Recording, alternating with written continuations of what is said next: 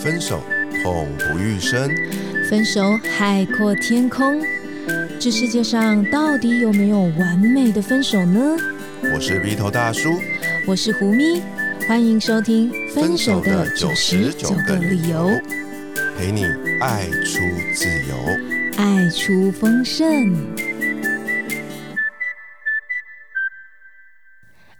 我是胡咪。嗨嗨，我是鼻头大叔。节目开始前提醒您，喜欢我们的节目，记得按下订阅及打开通知，你就会收到节目上架的第一手通知哦。嗯，胡咪老师，你最近有没有追剧啊？有，最近追了一个我觉得超棒的剧。等等，我最近也有在看一出很厉害的剧，哦，该不会是同一个吧？我感觉是哎、啊，好，我们一二三一起讲这出剧的名字 好不好这什么？游戏啊？好，你数啊。一、二、三。此时此时此此刻。刻，哎呦，你看看，哎，我没有 say 好，各位听众朋友，你竟然偷偷在家里看这个剧是吗？不是啊，就上次我们访问那个燕京嘛，嗯。啊，他有跟我提到说有没有，大家回头有听，哦他有提到说他超喜欢那出剧，我就我就我就我就觉得，哎、我好像非看不可哦，我就跑去看了。啊我是在他说之前，其实我十集已经全看完哦，了。真的假的？对对对啊、对。哦，对对，那一集里面你有提到，我是因为听了你们两个人说，我就觉得我怎么可以落后呢？我就回去看。好，胜心很强哎、要有要有男女沟通，要有共同的话题啦。OK，我就赶快去看了，哇，嗯。一看不得了，真的好看到不得了。真的，它里面总共分了十集，而这十集里面呢，每一集其实都有一个不一样的爱情的议题。嗯，嗯，例如说，呃，可能探讨的是关于女女之间的恋爱，嗯还有男男之间的感情，嗯，然后或者是说，呃，还有这种，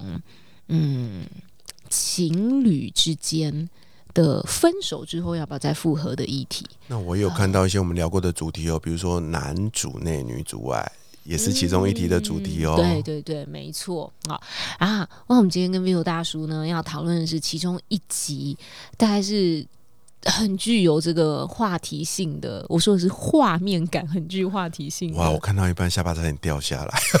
真的那一集是呃小 S 跟吴康仁的、嗯那一集的小标题哦，因为他每一集都有一个小标嘛，它叫做“说好的清景泽其实那时候我是被标题骗进去的，因为我想说清景泽一定很浪漫呐、进去就可以看到很美的画面，”，殊不知嗯是很激烈的画面。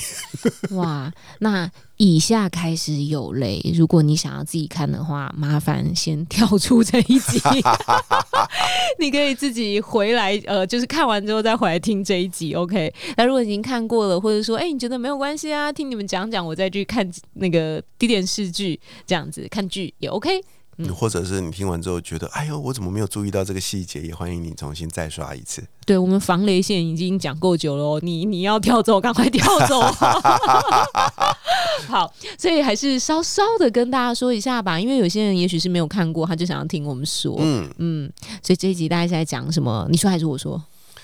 你说好了，你的画面感比较强。哎呦，其实那个剧情线也是很单纯啊。它的剧情一开始其实就是小 S 在饭店，她想要堵她老公啊、因为她似乎知道了她老公外遇了。这样，嗯而且她想要在饭店堵她老公跟别的女人在饭店的这个画面。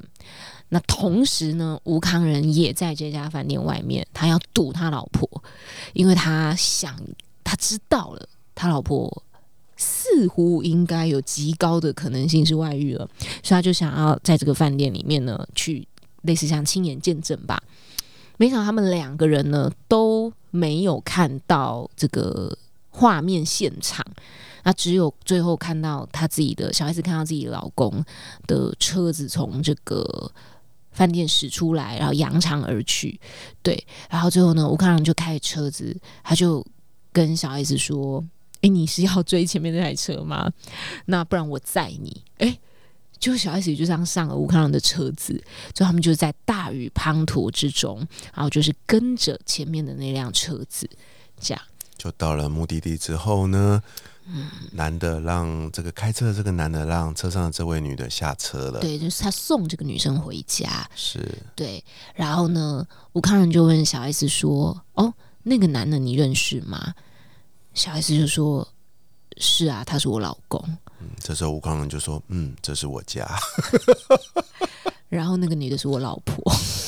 天哪！对，所以呢，很简单的感情呃人物线就是这样子。对对，就是两对夫妻，结果呢，哦，就是一对出轨了之后，然后另一对的夫妻竟然彼此遇上了，嗯这，样子。不只是遇上，他们后来就随着这个叫做成为盟友嘛，对不对？对，因为他们就想着说，哎，我们是不是要亲眼去见证，然后就是有点类似像我们说的那种捉捉现场这样子，抓猴子，对，就是要去现场。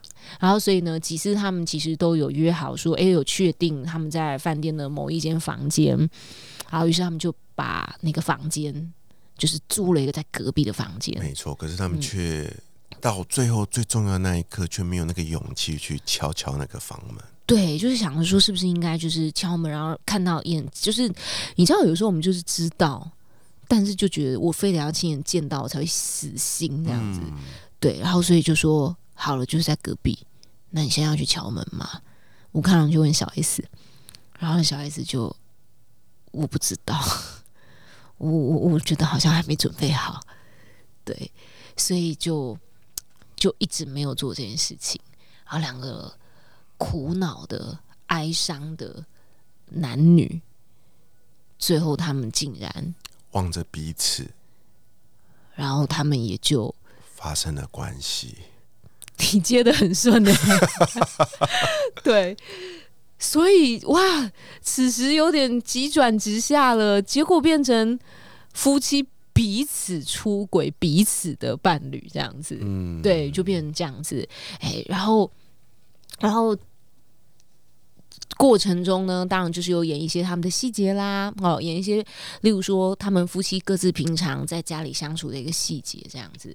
对，那小 S 她的先生哦，故事里哦，故事里的这个先生呢，是一个呃有名的厨师，嗯，所以他就是也开餐厅，然后做菜，然后广受欢迎，这样子事业有成。那小 S 就比较像是一种贵妇的感觉，嗯对，可是她一直有很大的这个生育压力，也就觉得说啊，在家里也也算悠闲呐、哦，也没有工作的话，那当然这个婆婆就也蛮期待她可以赶快怀孕有孩子，所以她就是有这样子的一个压力。嗯，那吴康仁呢，饰演的是一个事业有成、很有品味的艺廊老板。嗯，对啊，他深具品味，然后呢，从他开的车、他的艺廊，你都可以觉得说，哇，他是一个一丝不苟的一个人。但是他回到了家里，你就可以看到另外一个对比，他的家异常的凌乱。嗯，就是衣服乱扔在沙发上，然后杯子啊，然后那些呃什么便当，就都不是家里自己煮，都叫那种外外送便当、外卖那种的。对，因为他娶了一个终日忙碌于工作的一个呃，也算是创业女性吧。对，就是他的太太是一个这个呃酒类似像酒类供应商这样，嗯，所以因为这个酒类供应商的身份，因此就是跟小 S 的先生嘛，常常在餐厅啊办活动啊，反正就需要酒，所以他们可能因为是这样子认识的吧，从他们就有一些往来，这样，所以在拍摄的那种过程中，可以带到说吴康仁其实有时候进到家里面，然后就是哎看了一下四周，啊他都没有说什么。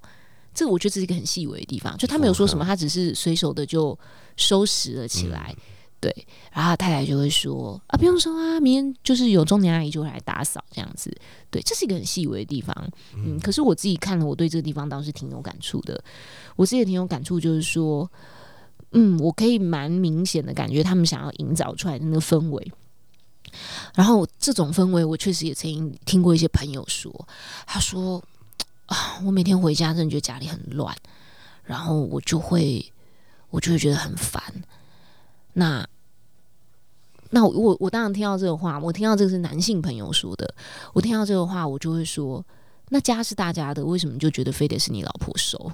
这样，对然后他就跟我说，我也会收啊，他说：“可是我收了，就平常白天会出去工作，当然我也会收，假日的时候我会打扫。”他说：“可是我就赶不及那个被弄乱的速度。”啊，然后同时他还会觉得说，那另外一半的生活习惯。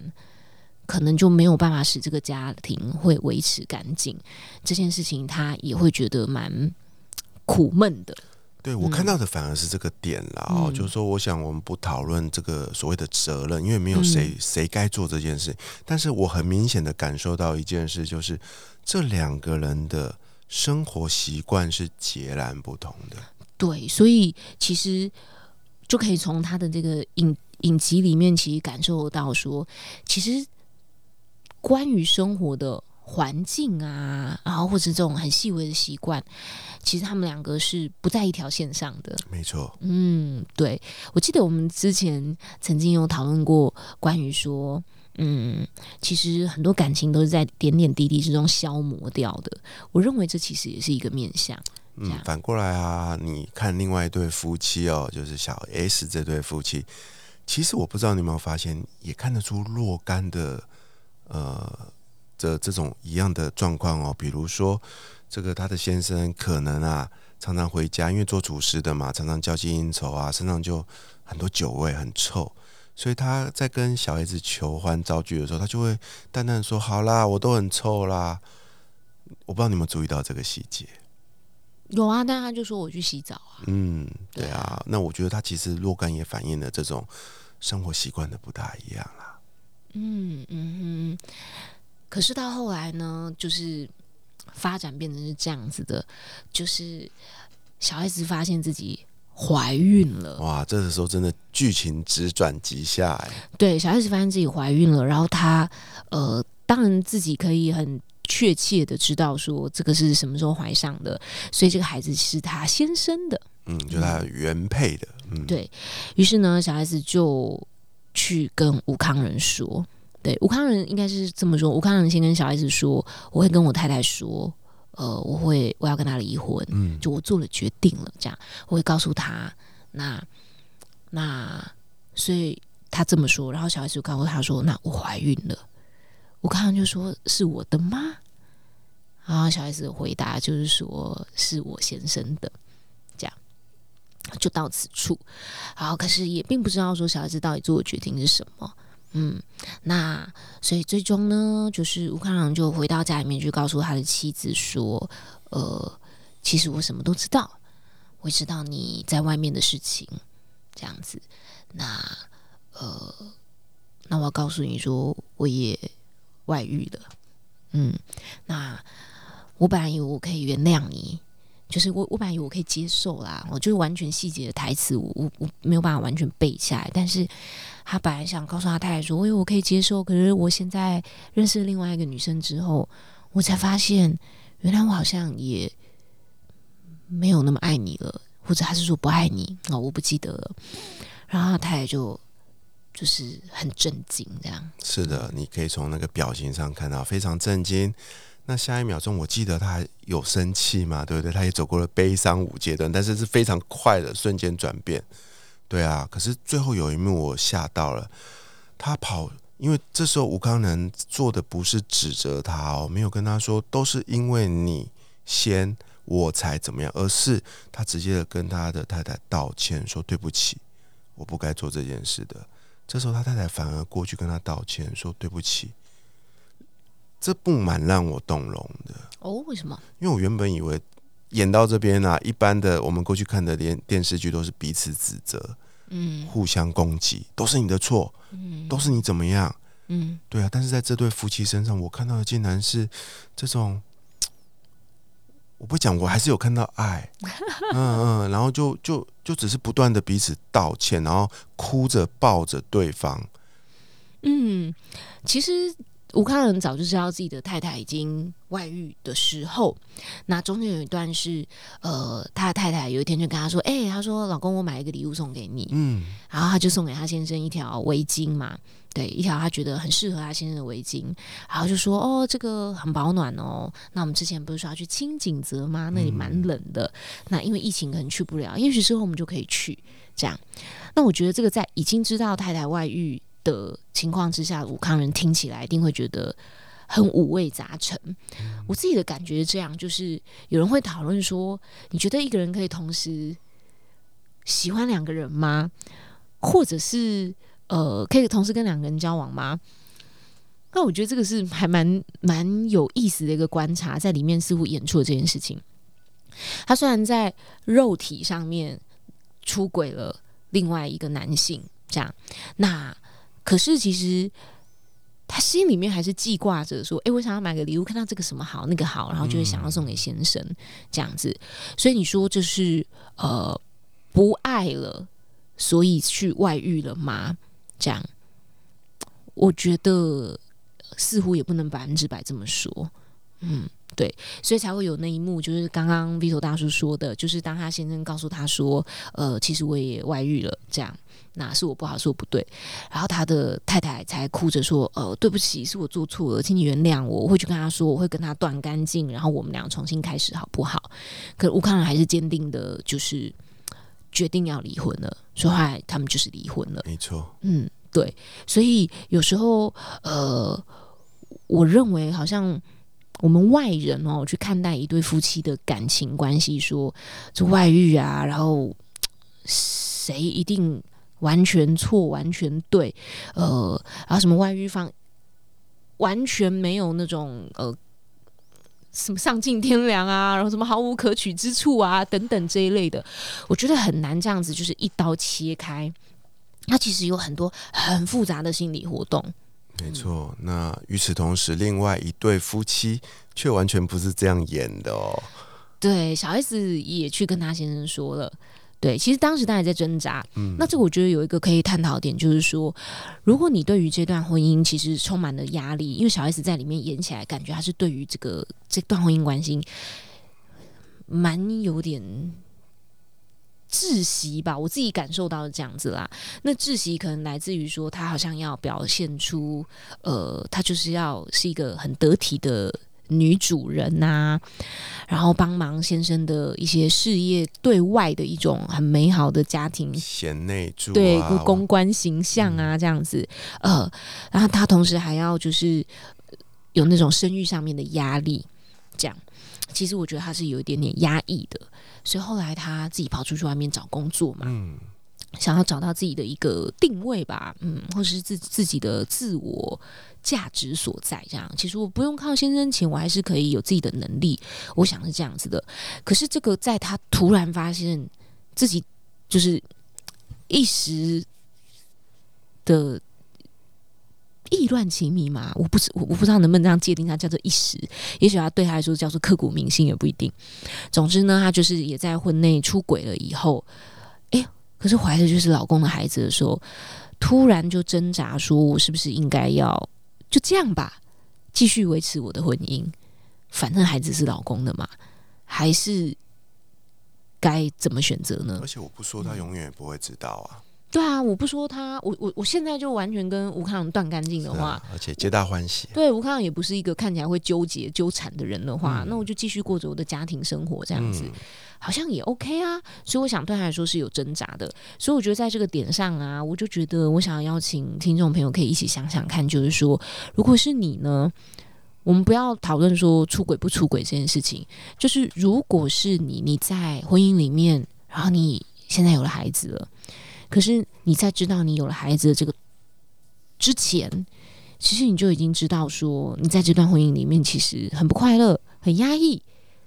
那你会怎么选择？除了选择你要跟谁在一起，你会选择留下这个孩子吗？这个你不爱他也不爱你的这个男人的孩子？嗯，我我觉得很难说小孩子爱不爱他，因为戏里面看不出来这样子。对，但是呃。很多确实，我认识的一些朋友也有这样子的一个情况，就是我就是为了孩子勉强维持我们的关系，其实就是打着一个啊不想让以后的孩子没有完整家庭这样子的一个呃自我诉求吧。对，常听一句话，就是我不想让我的孩子生下来就没有爸爸或没有妈妈。嗯，然后我我就继续维持这个婚姻这样，所以我认为其实小 S 也经历了这个挣扎。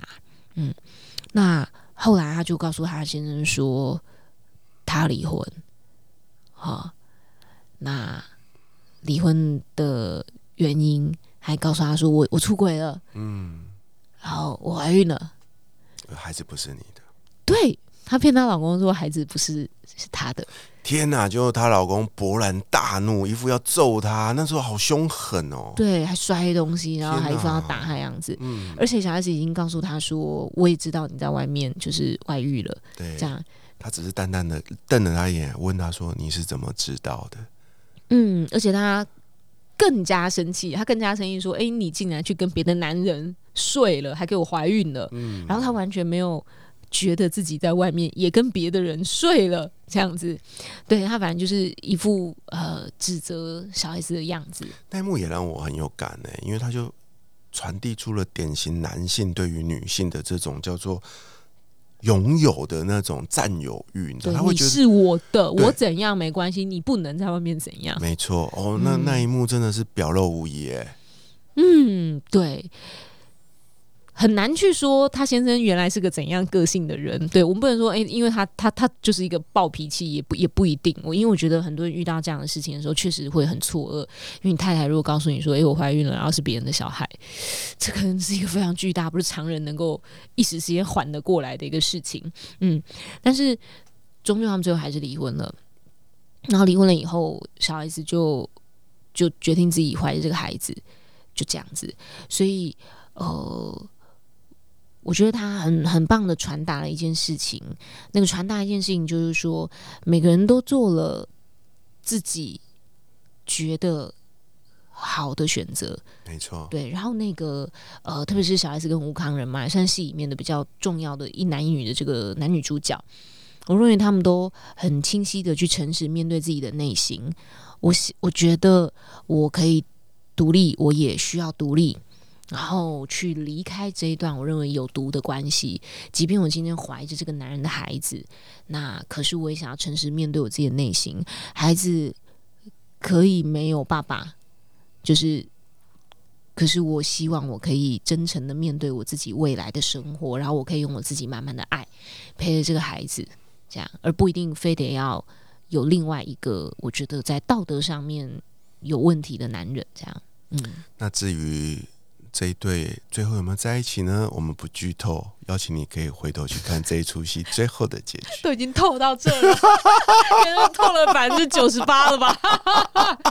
对啊，所以其实这一集像是我们以往从来没有尝试过的一个方式，就想跟大家聊聊某一个剧，然后还有一些我自己的我们自己的想法。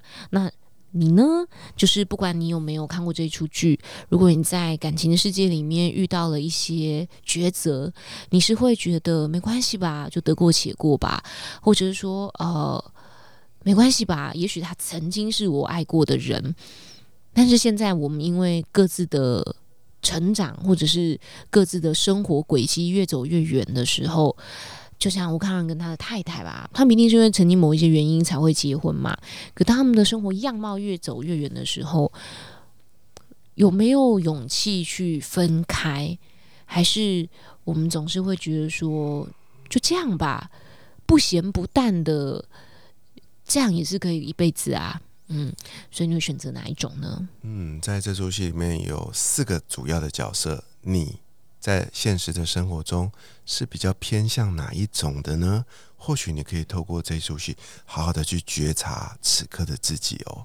嗯，也邀请大家可以呢，把另外的九集也可以看一下，然后去理解一下我们不一样的感情样貌，嗯里面其实都有很多很动人的视角，或者是对感情不一样的新发现。没错，嗯那如果新朋友听到这里喜欢我们今天分享的话，记得为我们留下五星好评，让我们知道你喜欢这个主题。也欢迎追踪胡明老师跟 V 头大叔的粉丝专业，与我们近距离互动。相关的内容会放在这期节目的资讯栏里。永远记得活好现在，未来绽放。我是胡咪，我是 B 头大叔，我们下一集见，拜拜拜